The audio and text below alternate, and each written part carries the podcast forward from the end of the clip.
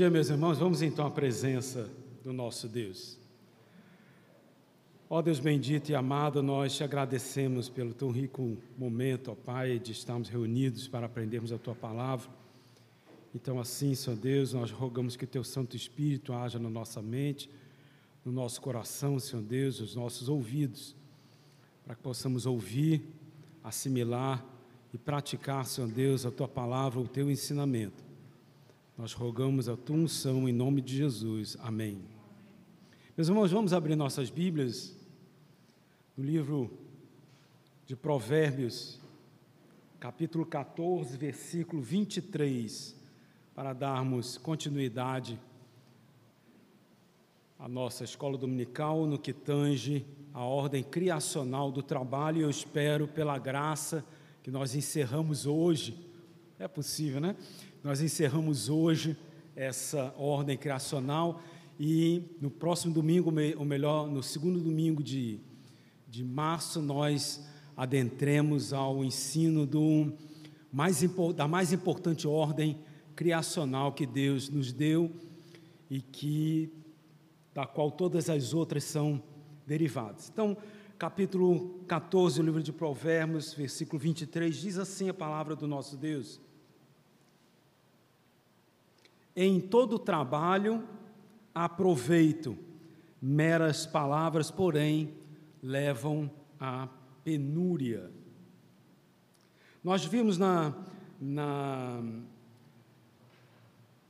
na lição passada né, que Deus deu uma ordem, nas lições passadas, Deus deu uma ordem para o homem que o homem deveria trabalhar né, e que deveria lavrar a terra. E esse trabalho dado por Deus foi dado para um homem que foi criado à imagem e semelhança de Deus, ou seja, esse homem criado à imagem e semelhança de Deus tem atributos que foram comunicados ao homem. Então, o homem é um ser especial, é um ser diferente do restante de toda a criação de Deus. Isso é importante termos na cabeça, porque quando Deus institui o trabalho, o trabalho do homem naquela naquela porção de tempo, naquele local, era um trabalho simples. Qual era o trabalho do homem? Lavrar a terra. Quando a gente pensa em trabalhos simples, isso nos vem logo à, à, à cabeça. Mas mesmo um trabalho simples era um trabalho feito por um homem criado à imagem de Deus. Isso então nos faz com que a gente é, é, coloque na nossa mente que nós não podemos tornar indignos os trabalhos que o homem executa. Isso é uma coisa que nós fazemos porque nós somos arrogantes, nós somos pecadores. E como pecadores, nós somos arrogantes, porque o pecado do homem, o pecado original do homem está ligado à sua arrogância de querer ser superior a Deus, ao seu Criador. Então, o homem, desde o início, desde, desde que ele pecou contra Deus, ele se tornou arrogante. E essa arrogância é a derrocada do homem. E essa arrogância faz com que a gente olhe o trabalho de uma forma indigna e a gente considere indigno aquilo que a gente considera simples. Mas o homem criado à imagem e semelhança de Deus, o ápice de toda a criação de Deus, ele foi criado para dar início no seu trabalho com um trabalho simples, lavrar a terra. Então a gente não pode desprezar e julgar indigno os trabalhos que nós consideramos como simples. E que trabalhos são esses? É o lavrador, é a faxineira, é a passadeira, é o pintor, é o servente. Trabalho esse que nós achamos que não há qualificação nesse tipo de trabalho. Porque a gente olha e diz, mas isso é um trabalho simples. Eu vou pegar aqui um exemplo de um, de um membro da igreja, nosso irmão Valdemir, ele é soldador, não é isso? Soldador. Vá você querer soldar alguma coisa, para você ver como é que você não se lasca todinho. Por quê? É um trabalho simples, mas mesmo o trabalho simples tem que ter qualificação para ele ser executado. Então, nós, na nossa arrogância, achamos que somos muito superiores aos outros, mas se nós formos fazer aquilo pelo qual nós não nos qualificamos, nós não conseguimos fazer. Mas a nossa arrogância faz com que a gente olhe o trabalho do outro, seja ele qual for, e considere indigno, simples demais. Mas quando a gente vai, então, ver pela necessidade e vai fazer esse trabalho, se a gente deixa de lado um pouco a nossa arrogância, a gente vai ver o quão é importante o trabalho das outras pessoas. Você, homem que recebe a sua roupa, né, de manhã cedo, vai trabalhar, pega lá do guarda-roupa a roupa passadinha, né? Que coisa boa, né? Uma roupa bem passada, né? Toda no vinho, uma beleza. Quem passou a roupa? Ou a passadeira ou sua mulher. E muitas vezes de nós a gente reclama da roupa porque está um, um amassadinho aqui. Vá passar, meu irmão. Vá passar a roupa. Para você ver se consegue aquela perfeição que você tanto exige das outras pessoas. Mas é uma atividade simples que nós, costumeiramente, a gente costuma desprezar. Vocês acham que Adão e Eva não recolhiam o lixo que eles produziam? Eles produziam lixo. Eles produziam lixo. Adão e Eva faziam cocô. Em algum lugar, eles desprezavam o cocô que faziam. A gente às vezes fica meio assim, né? Mas eram homens, é humanidade. E o homem come, se alimenta, e o seu dejeto, que se chama cocô, tem que ser desprezado em algum canto. E eles recolhiam isso, é trabalho.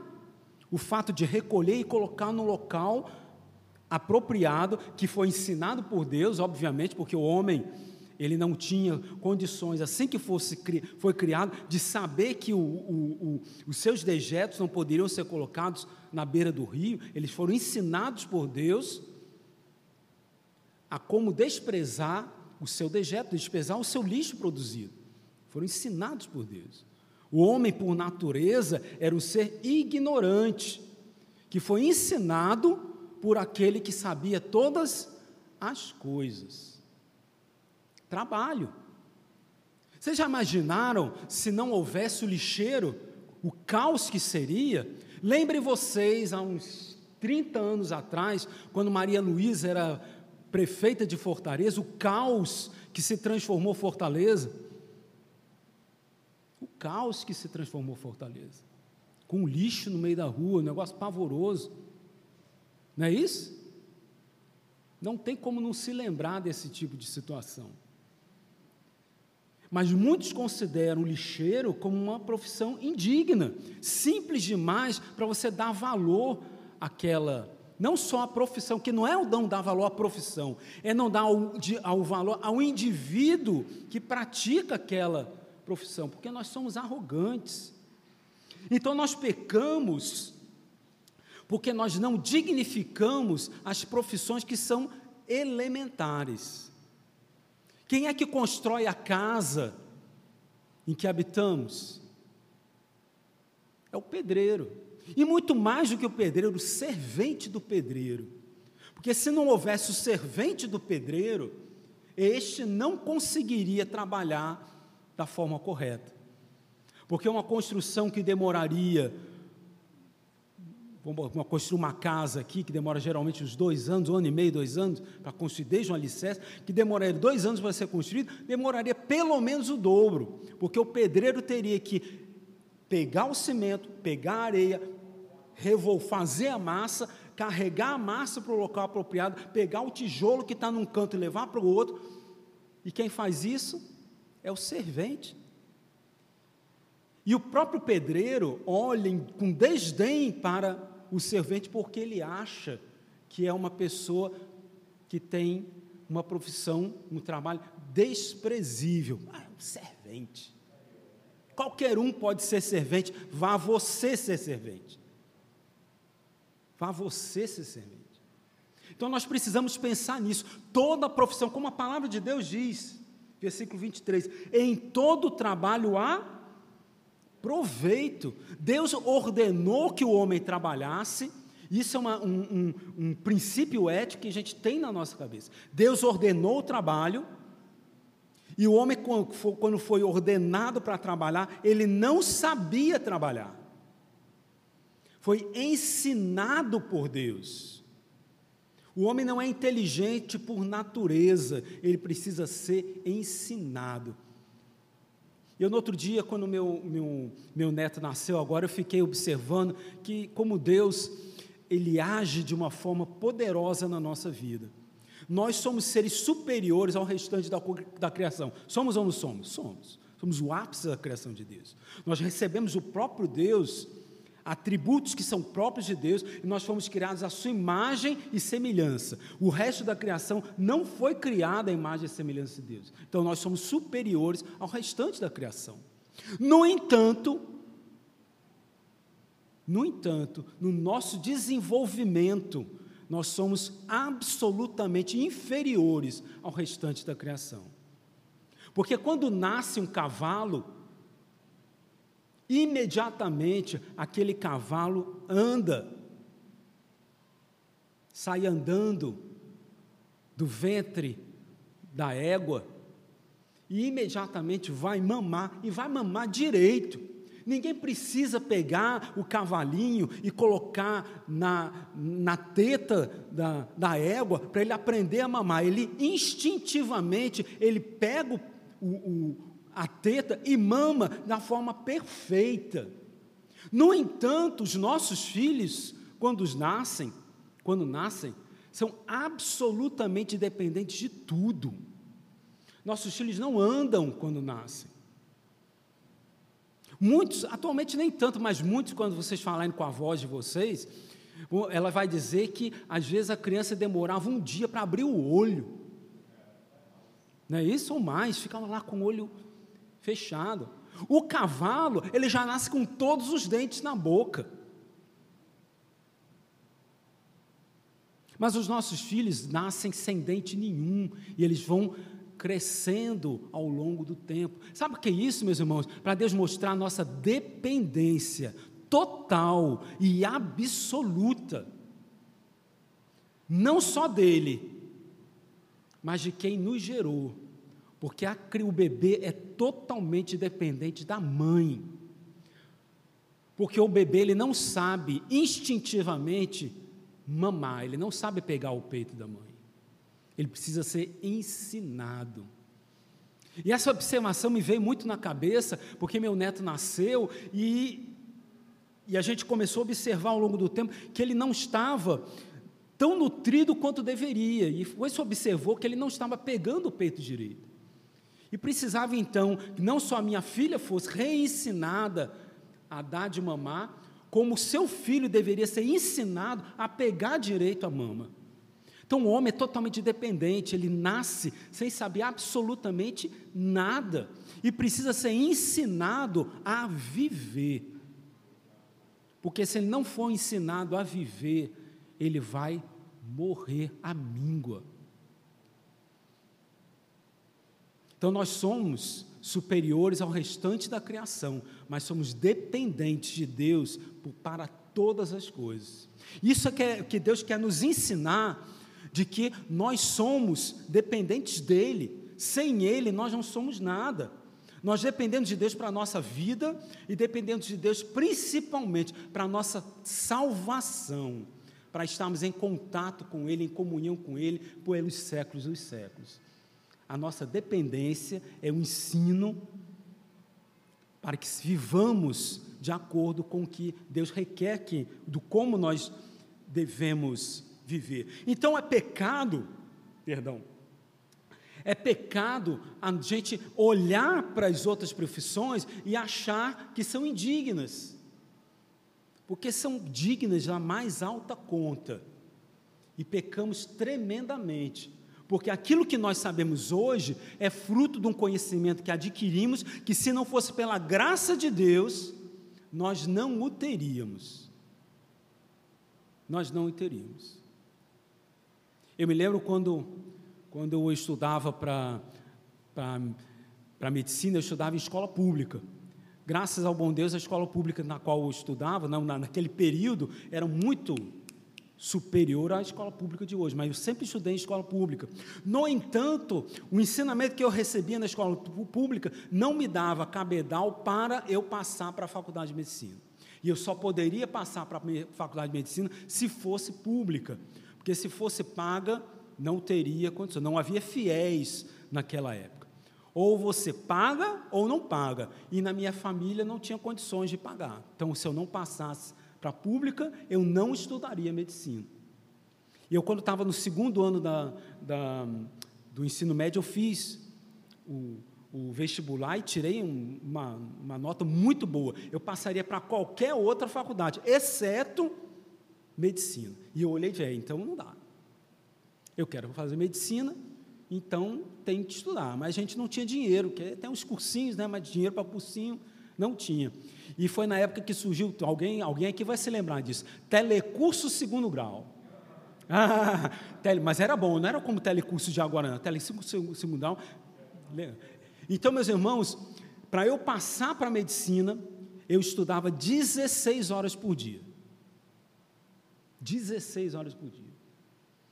De manhã, telecurso segundo grau, à tarde, aquilo que eu estudava na, no colégio à noite, e também o telecurso segundo grau, e à noite eu ia fazer o meu terceiro ano, que começava sete horas da noite, mas terminava onze horas da noite, e eu tinha que ir a pé para minha casa, porque também não tinha dinheiro também para pegar ônibus, então, eu, vocês não sabem, mas eu morava na Tijuca, perto do, do no Morro dos Macacos, e eu estudava perto do Maracanã. Isso talvez dê uns dois quilômetros, dois quilômetros e meio. É como se eu trafegasse do começo da Bezerra até o, o Antônio Bezerra, mais ou menos, uma linha reta. E era uma linha reta mesmo. Mas era perigoso, 11 horas da noite. Naquela época já era, hoje então é pior ainda. Então eu chegava em casa, geralmente, entre 11 e meia e meia-noite. E aí é que eu ia jantar eu não estudava à noite porque não tinha condições, mas de manhã. Bom, depois de muito, no segundo semestre, meus pais, meu, meu irmão começou a trabalhar e, junto com minha mãe, pagaram então um cursinho para mim. Mas eu estudava de manhã no cursinho, à tarde as coisas do colégio, o cursinho, e à noite a, o terceiro ano, 16 horas, porque se eu não trabalhasse, eu não passaria. E se não fosse a graça de Deus contribuindo para que tivesse condições de ter o cursinho e me desse força de vontade para estudar, eu não teria passado para aquilo que eu almejava. Eu quero dizer isso, meus amigos, porque, mais uma vez, nós somos dependentes de Deus. Nós não sabemos de nada. Então, aquilo que a gente consegue não é fruto próprio. Eu não me vanglorio de ter estudado 16 horas. Eu estudei 16 horas porque Deus incultou isso, inculcou isso na minha cabeça. Ele colocou na minha coisa que isso era preciso isso acontecer, porque senão não teria condições. E é graça de Deus. E essa graça de Deus a gente tem que reconhecer na nossa vida.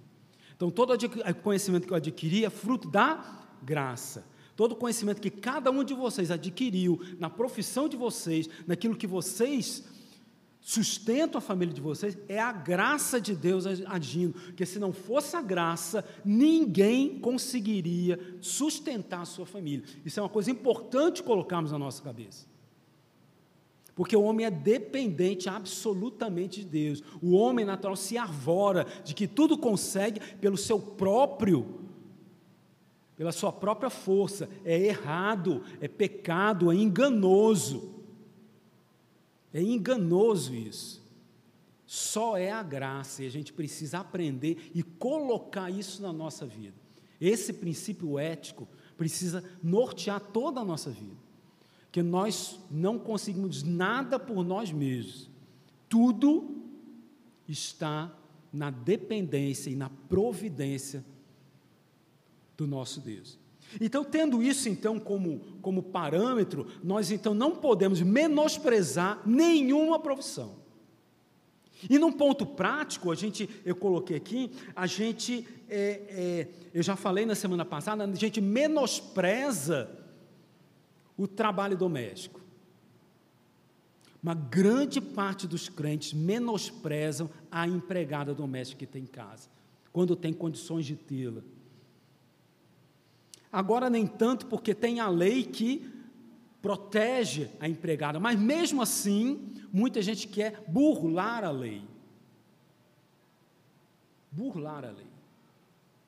E eu posso falar, não, não vou falar não, eu não vou, senão vou acabar citando nomes, não vale a pena. Mas muita gente acha de que a empregada doméstica está lá para chegar de manhã cedinho e sair a hora que todo o serviço terminar. Não, não, não, não. São oito horas de trabalho e é ponto final.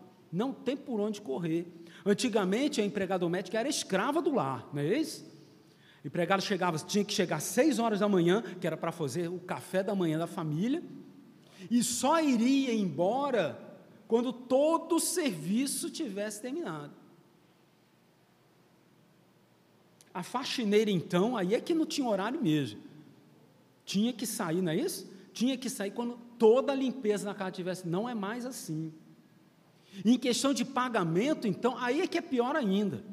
Lembra que eu comecei na semana passada que antes a gente pegava uma, um costume aqui no, no Nordeste, pega uma, uma menininha no, no interior, né, e com a égide de que vai, não, é, vai estudar, a gente vai cuidar dela. Não, é que é uma escrava mesmo, tratava a criatura como escrava. E essa mesma pessoa, não, escravidão é um absurdo, é, sou contra escravidão, mas estava lá escravizando a própria coitada porque ela era obrigada a acordar bem cedinho e só ia dormir depois que toda a louça do jantar tivesse lavada. E essa criatura nem direito a um, um colchão fofinho tinha, não, ela costuma dormir em rede em casa, vai dormir em rede mesmo, a rede suja, fedida, lá no cantinho da cozinha. Não pense que eu estou exagerando, não, porque era assim mesmo. Era assim mesmo, que era um menosprezo total. Nós não podemos fazer isso, porque se hoje nós somos médicos, somos programadores de computador, é, soldador, farmacêutico, técnico de enfermagem e tudo mais que os irmãos por aí sejam, é fruto da graça de Deus. Todo mundo foi agraciado de, com Deus e os seus dons, os seus serviços foram dados por Deus de acordo com as habilidades e capacidades de cada um. Portanto, meus irmãos, não menosprezem nenhum tipo de trabalho. Todos eles são dignos diante do Senhor.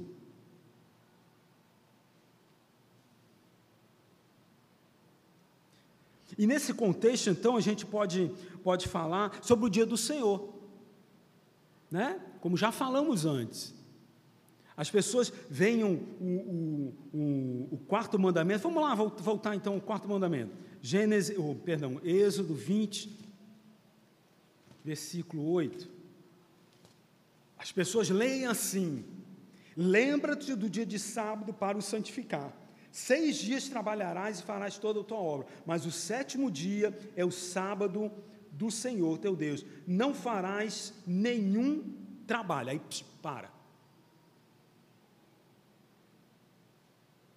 Não vou trabalhar no dia do Senhor, que Deus disse que eu não posso trabalhar. Mas você tem a tua empregada em casa.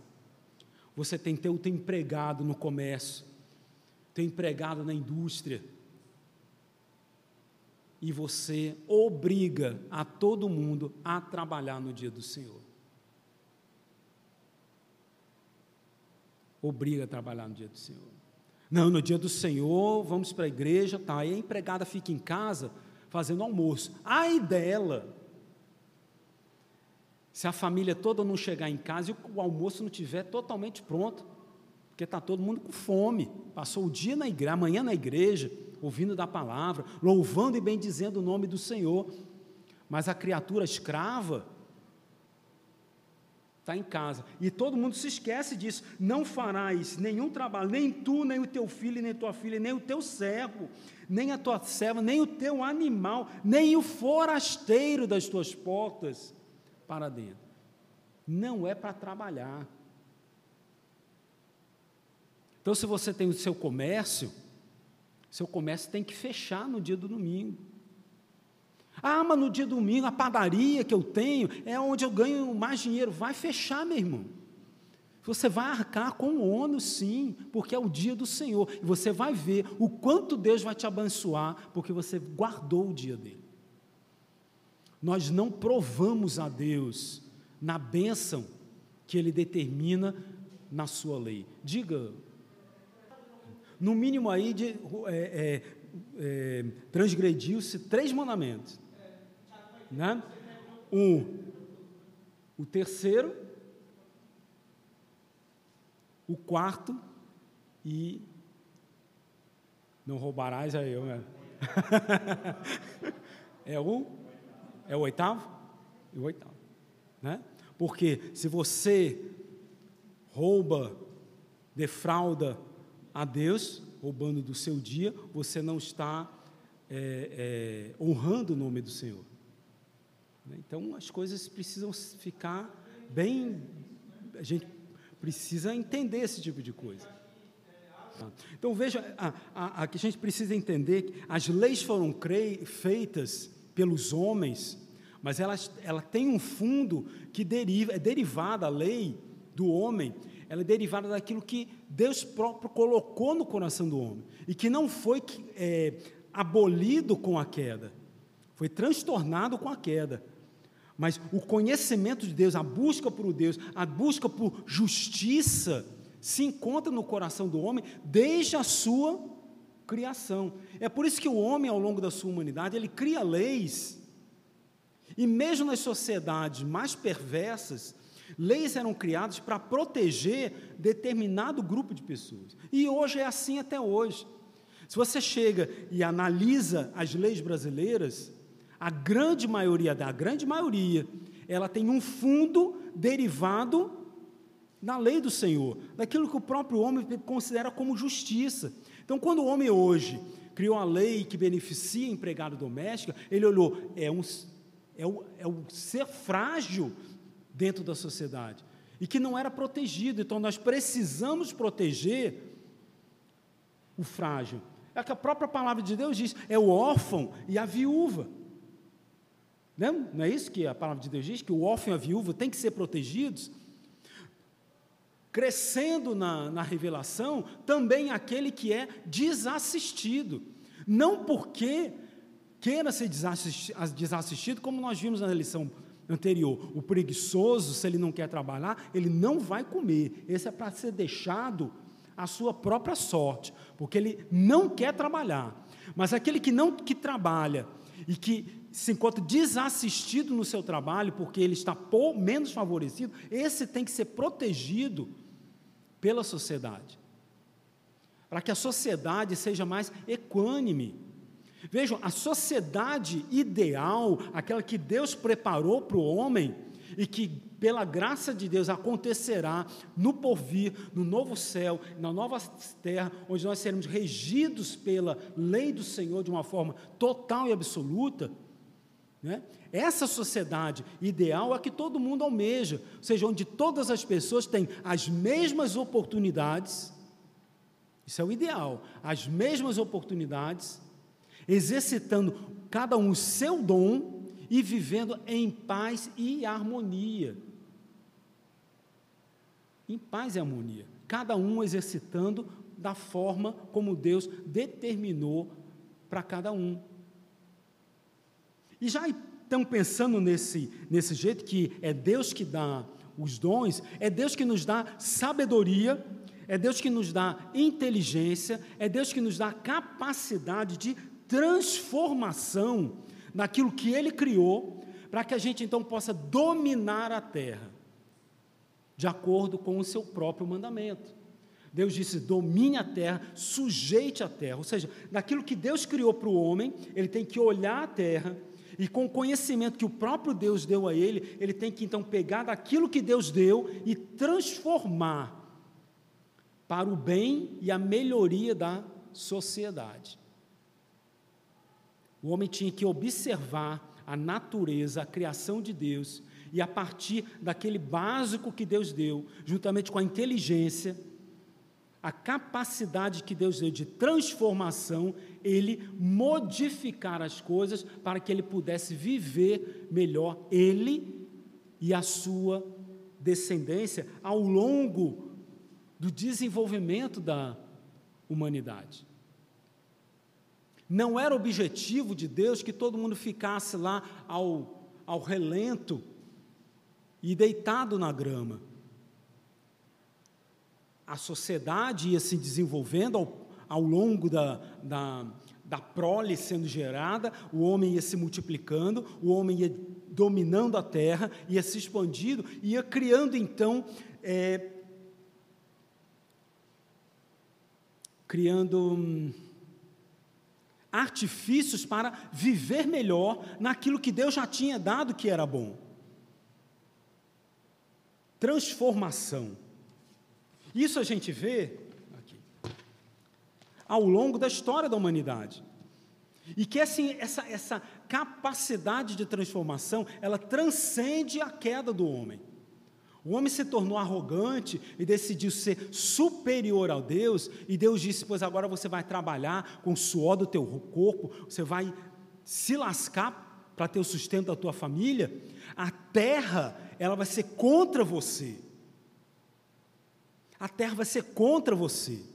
Tudo aquilo que você vê que é bom agora, os animais vivem em harmonia contigo. Você tem os animais domésticos, aqueles que estão mais em contato com você e do qual você usufrui daquilo que ele pode lhe dar. Mas tem os animais selváticos, que estão em contato com você, você não, não tem medo dele e você, ele não tem medo de você. O homem convivia com o leão, com a girafa, com o rinoceronte, com o hipopótamo, com o jacaré, com a cobra, não tinha problema nenhum. Mas eram animais selváticos que não serviriam ao homem para o trabalho do homem. Mas esses animais agora serão contra você, porque ele vai ter medo de você. Ele vai fugir de você, mas se ele for agredido por você, não tenha dúvida, ele vai te perseguir. Então, após a queda, não pense que foi um momento fácil, só sair do jardim do Éden, olhar para trás e aquela espada flamejante no caminho para o Éden. Não.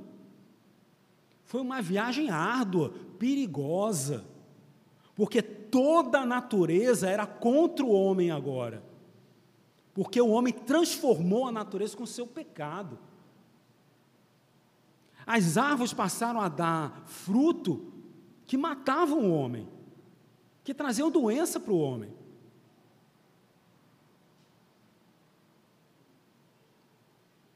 Os animais estavam agora à espreita. Vocês acham que eles andavam ali pela floresta e pela floresta e via a cobrazinha, a cobra não tentava picar? Tentava. São os cardos e abrolhos em todo tipo de atividade do homem, dificuldade. Mas Deus havia dado para o homem capacidade de observação e de transformação da natureza, da criação que Deus havia dado. Deus deu ao homem aquilo que a gente, a gente chama de cultura. Deu, Deus deu a capacidade para o homem de é, desenvolver cultura, que é o fruto, em última análise, o fruto da mão do homem. Aquilo que o homem pode fazer, pegando a criação de Deus e transformar para o desenvolvimento do seu bem e da comunidade na qual ele está inserido, se chama cultura. A gente pensa que cultura é só que, na realidade, hoje, quando a gente fala de cultura, a gente pensa muito, o homem, né, na, na sociedade atual, principalmente a brasileira, ela coloca a cultura como as, as, as manifestações de, de lazer ou de adoração. Né? Então, vai falar de cultura, vai falar de carnaval, vai falar de maracatu, vai falar de capoeira e coisas de cocá, de tamborim, essas coisas assim. Não. Cultura é o desenvolvimento daquilo que o homem fazia com a sua mão. Então, fazer hoje um tijolo é cultura. Porque ao longo da história da humanidade, essa fabricação de tijolo, ela sofreu um processo de progresso. O homem antes, ele pegou ali um, um pedacinho de barro, fez uma bolinha de barro, brincando talvez, e ele viu que aquilo endureceu e que ele olhou, olha, capacidade de observação. Se eu fizer essas bolinhas e juntar uma em cima da outra, vou fazer uma parede. E ele descobriu então, ele viu que quando ele fez o fogo e aquela bolinha que estava úmida, estava perto do fogo, ela endurecia de tal modo que ela ficava rígida. E se ele agregasse outras coisas àquele pedaço de, de barro que ele modelou, ele vê que ficava mais resistente, então o homem foi evoluindo na sua fabricação de tijolo. Isso é cultura. Cultura não é pegar um atabaque, bater um atabaque e usá-lo na igreja na hora do culto. Não, isso não é cultura. Isso é aberração. Isso é afronta ao nosso Deus. Mas tem ali ainda o atabaque que era usado aqui, viu? Tá bom do conselho decidir fazer alguma coisa com aquele com aquele atabaque, não é não, Valdemir? É uma, uma, uma, uma, uma lembrança pouco pouco virtuosa, né? Infelizmente. Bom, mas isso é o que tem na, na, nas igrejas. Mas Deus deu então capacidade para o homem de desenvolver cultura. E isso não foi só para o ímpio. Na palavra de Deus mostra que o, perdão, não foi só para o salvo, para aquele que foi redimido pelo, pela mão do Senhor. O ímpio, o ímpio desenvolve cultura. Vejam aí Gênesis 4.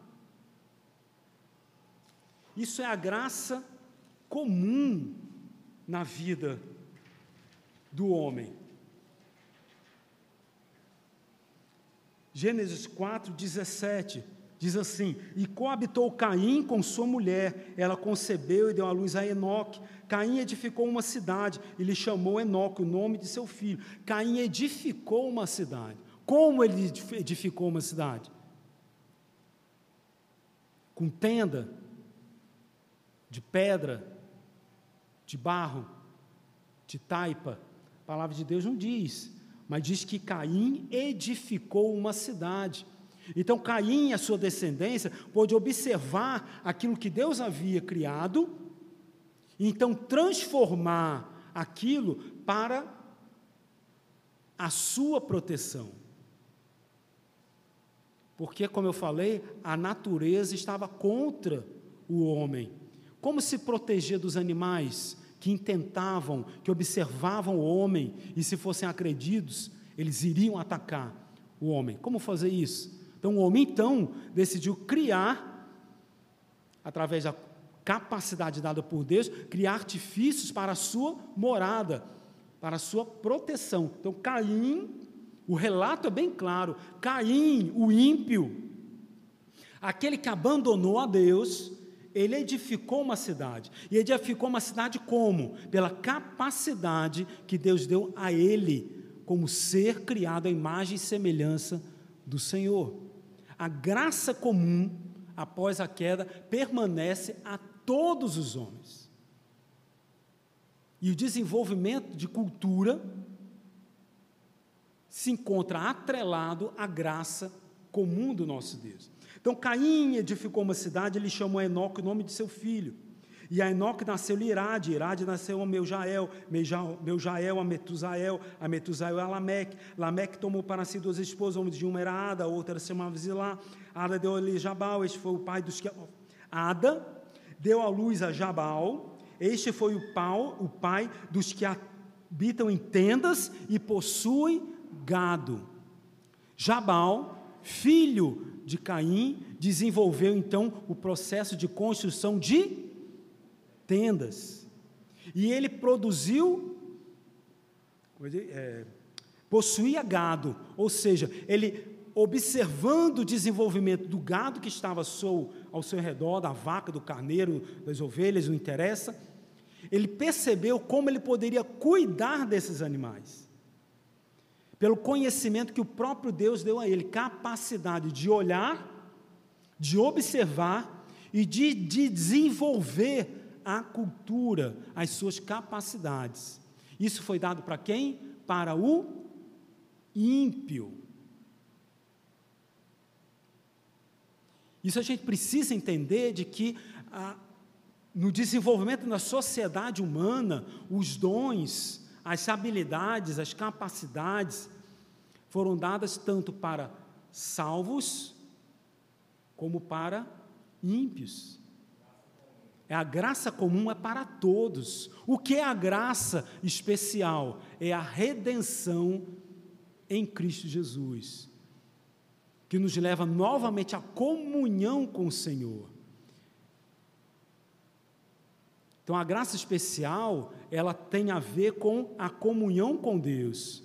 Mas aqueles que não têm comunhão com Deus, eles também têm a graça de Deus na sua vida, porque o sol, a própria palavra de Deus diz que o sol nasce para salvos e para ímpios, o sol nasce para todos.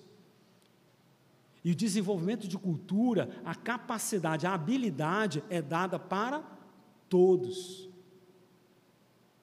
Então há muito ímpio por aí desenvolvendo cultura, desenvolvendo habilidades que nós salvos usamos hoje.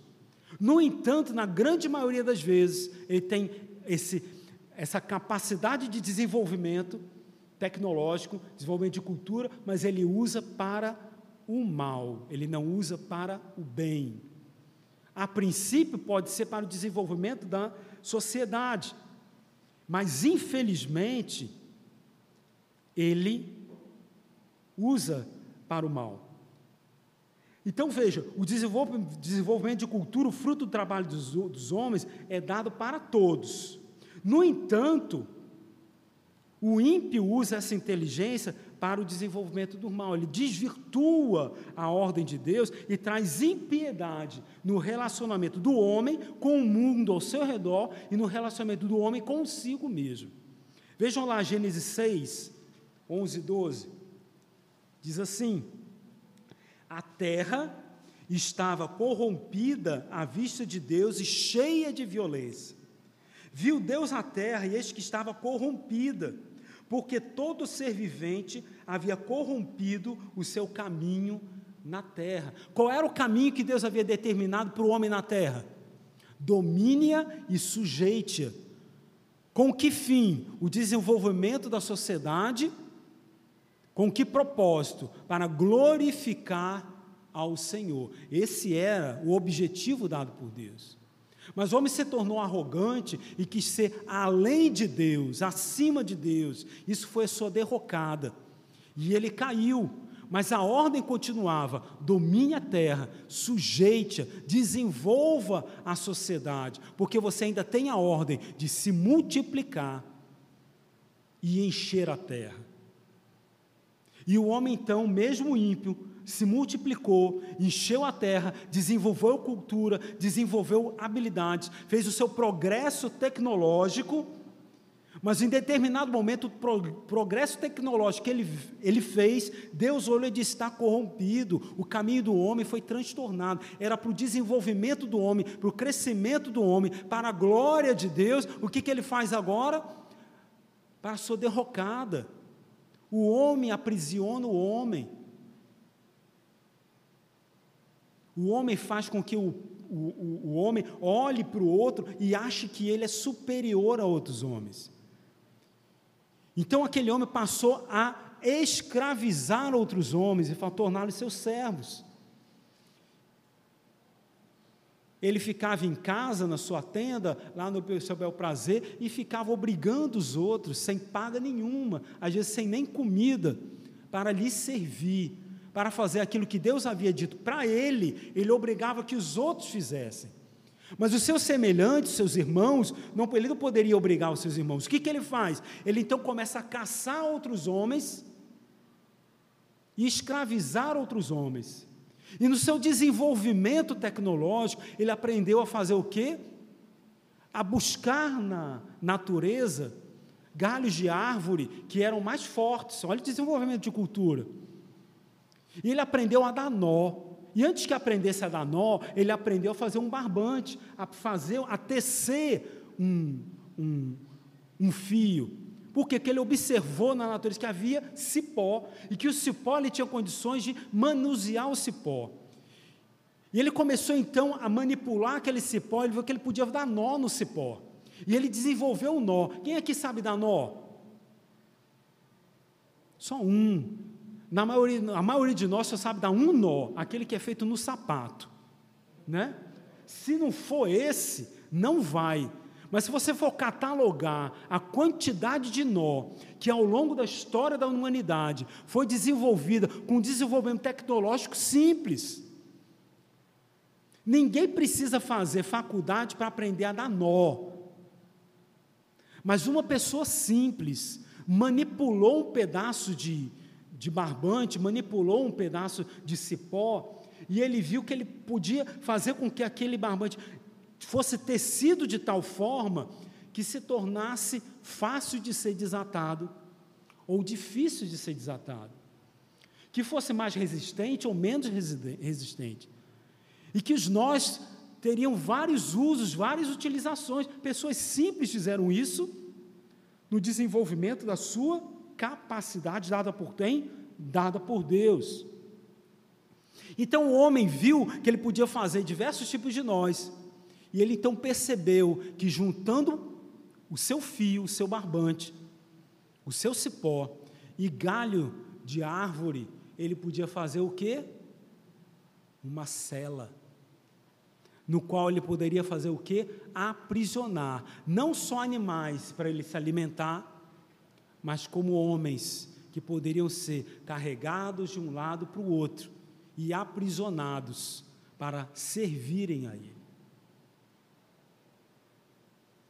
Porque o homem ímpio, na sua arrogância, na sua corrupção do seu coração, ele corrompeu o seu caminho na terra. E o desenvolvimento cultural, de inteligência, as capacidades dadas por Deus para desenvolvimento da sociedade foram utilizadas para a derrocada da sociedade, para o homem subjugar outros. Então o homem transtornou a inteligência e as habilidades dada, dadas por Deus. A graça comum que foi dada para o homem, para que o homem pudesse desenvolver o mandato de Deus aqui na terra, dominar a terra e sujeitar, foi transtornado para a subjugação do seu semelhante e para o crescimento de determinadas pessoas em detrimento das outras para que algumas pessoas pudessem ter poder e as outras fossem subjugadas. Para que uns estivessem em cima e outros estivessem embaixo. Uns fossem os donos e outros fossem os oprimidos.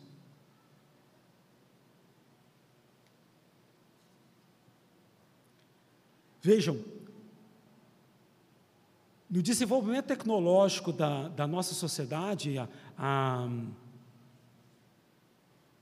60, 70 anos atrás, né?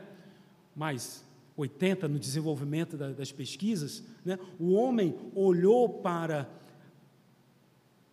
aquilo que ele já tinha percebido antes, que era a composição, passando com um cachorro dentro da igreja, com a, a, a composição da, da, da, daquilo que Deus havia criado, ou seja, a, a, a matéria era organizada por ajuntamento de moléculas, e as moléculas eram feitas por átomos.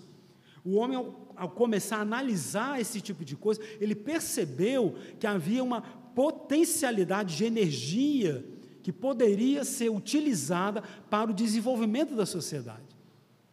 E ele percebeu então que a fusão nuclear poderia criar uma energia tal que livraria o homem da necessidade de energia, da, de, de, produção de energia que nós temos até hoje. Que é energia térmica, energia, energia é, é, termoelétrica, energia é, hidroelétrica. Ele percebeu isso, é um desenvolvimento. Então o homem passou com aquilo que Deus deu, Deus deu essa capacidade para o homem. Porque o homem não chegou até aquela parte infinitesimal do, da matéria, do conhecimento disso, porque ele quis, ou porque ele tinha capacidade inata em conseguir isso. Foi Deus que criou. Deus que deu essa capacidade para o homem, para que ele, ao chegar nesse momento, ele criasse alternativas para o desenvolvimento da sociedade. E vejam, a energia nuclear é um negócio excelente. Excelente, com muito pouca coisa, consegue fazer uma energia que, se você comparar com a energia gerada por uma hidrelétrica, ela é muito superior. No entanto, esse mesmo homem que começou a estudar isso, ele percebeu que essa energia poderia ser canalizada em outra direção canalizada para o mal. E que essa mesma energia que poderia levar ao desenvolvimento da sociedade, em contrapartida, poderia levar à destruição da humanidade. E o homem criou então a bomba atômica. E não pensem hoje que a bomba atômica que as pessoas, que esses governos têm acumulados hoje nos seus subterrâneos, são como aquela bombinha que caiu sobre Hiroshima e Nagasaki ou nos testes nucleares que tiveram depois disso. De jeito nenhum. Muito superiores. Muito superiores. Que têm capacidade, sim, de acabar com o nosso planeta. Acabar com o nosso planeta. Mas eles não vão acabar com o nosso planeta. Porque Deus não vai acabar da fim do nosso planeta, na criação dele, pela mão de homens. Porque senão o homem diria: fui eu que fiz. E a arrogância do homem não fará com que aquilo que Deus pré-ordenou para a sua criação aconteça por mãos de homens. É o próprio Deus que transtornará a criação corrompida pelo pecado e haverá transformação no novo céu e nova terra. Não será a mão do homem, o homem simplesmente olhará e ficará estupefato com aquilo que Deus tem reservado para a sua criação. E para a punição do pecado do homem e daquele que atenta contra Deus e não o reconhece como Senhor da sua vida. Não será o homem. O homem pode ter milhares de bombas atômicas acumuladas, mas eles não vão destruir o mundo. Que ninguém destrói aquilo que quer para o seu poder. Ninguém, o homem não faz isso. Por mais que a gente acha que o homem destruiu determinado, determinadas coisas para ele poder ter o poder, mas ele sabe o limite aonde ele pode ir, porque ele não é besta. Porque o homem quer poder. E se ele destrói tudo, ele vai ter poder sobre o quê? Sobre o que ele vai ter poder? A não ser que seja um insano. Mas é um insano é outra é outra história. Insano é outra história. Mas veja, o princípio ético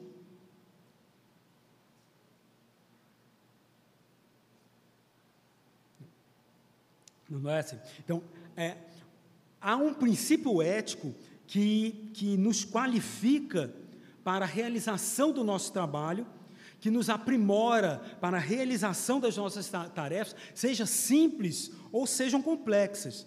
Sejam profissões elementares ou sejam profissões superiores. E isso é para que cumpramos o, o, o, o, nosso propósito e o que o apóstolo Paulo nos exorta em Colossenses 3, 23, que diz o seguinte: Colossenses 3, 23, estamos chegando ao final. Colossenses 3, 23 diz assim: Tudo quanto fizerdes, fazei-o de todo o coração, como para o Senhor e não para os homens. Deus nos comissionou para sujeitarmos a terra, para transformarmos a terra para o desenvolvimento do ser humano. E tudo que a gente vai fazer na nossa vida tem que ser feito como se a gente tivesse feito para o Senhor. Então, o desenvolvimento das nossas habilidades tem que ser feito como se fosse feito para o Senhor. Se eu desenvolvo uma máquina que é para vamos lá, para limpar os dentes, para escovar os dentes, para os dentes ficarem limpos, perfeitos, é como se eu tivesse feito para o Senhor usar aquela máquina e os dentes do Senhor ficarem limpos e perfeitos.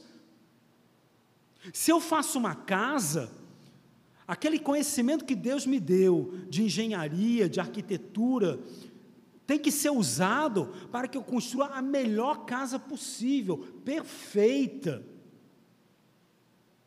Como se fosse para Deus morar. No entanto, sabe o que, que acontece? O homem constrói suas casas não levando em consideração a perfeição. Eu moro numa casa muito boa, ela é muito boa. Ela é muito bem construída, mas ela tem um grave defeito que arrasou com toda a sua perfeição de construção, que foi a impermeabilização do alicerce. Eu sofro até hoje com a infiltração ascendente. Então, a infiltração que estava ali 30 centímetros, a gente resolve de determinada coisa, em determinado canto, eu botei porcelanato a um metro de altura. Quando eu olho, já está lá a infiltração acima do metro de altura. Ali era um alagadiço, era uma lagoa. Exatamente. Então veja, o, o engenheiro, a pessoa que construiu, por que, que não fez da, maior, da melhor forma possível?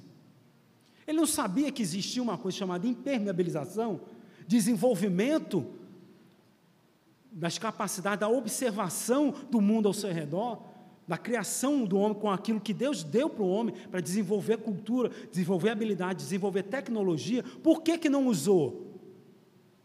Então ele não fez perfeito. Então, se eu vou trabalhar se eu vou fazer, a, a, olhando para mim, se eu vou fazer anestesia a alguém, eu tenho que fazer ela da melhor forma possível. Eu não posso fazer meia boca. Principalmente nós, crentes, tudo que a gente for feito tem que ser feito como se fosse para Deus. E principalmente, vejam lá, 1 Coríntios 10, 31, para a gente finalizar. 1 Coríntios 10, 31 diz assim. Ah, estou em primeiro. Primeira Coríntios.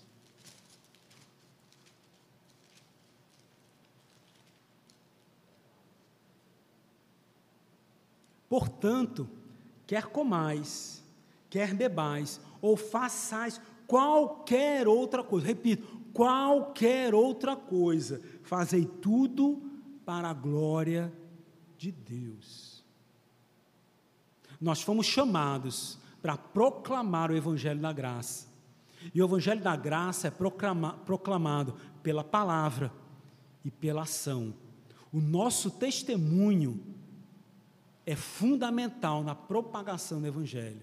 E o nosso testemunho está naquilo que a gente fala, naquilo que a gente pensa, naquilo que a gente vê, naquilo que a gente faz e tudo que a gente faz tem que ser para a honra e glória do nosso Deus. Tem que ser perfeito, como se fosse feito para o Senhor e não para homens.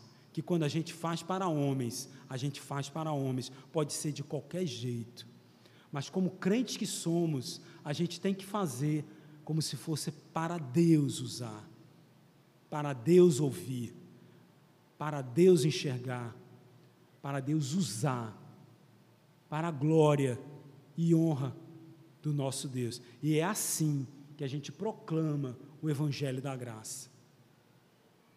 Porque, a gente, porque nós temos o Senhor como Senhor da nossa vida, e tudo que fazemos é para Ele. Que Deus nos abençoe e nos guarde.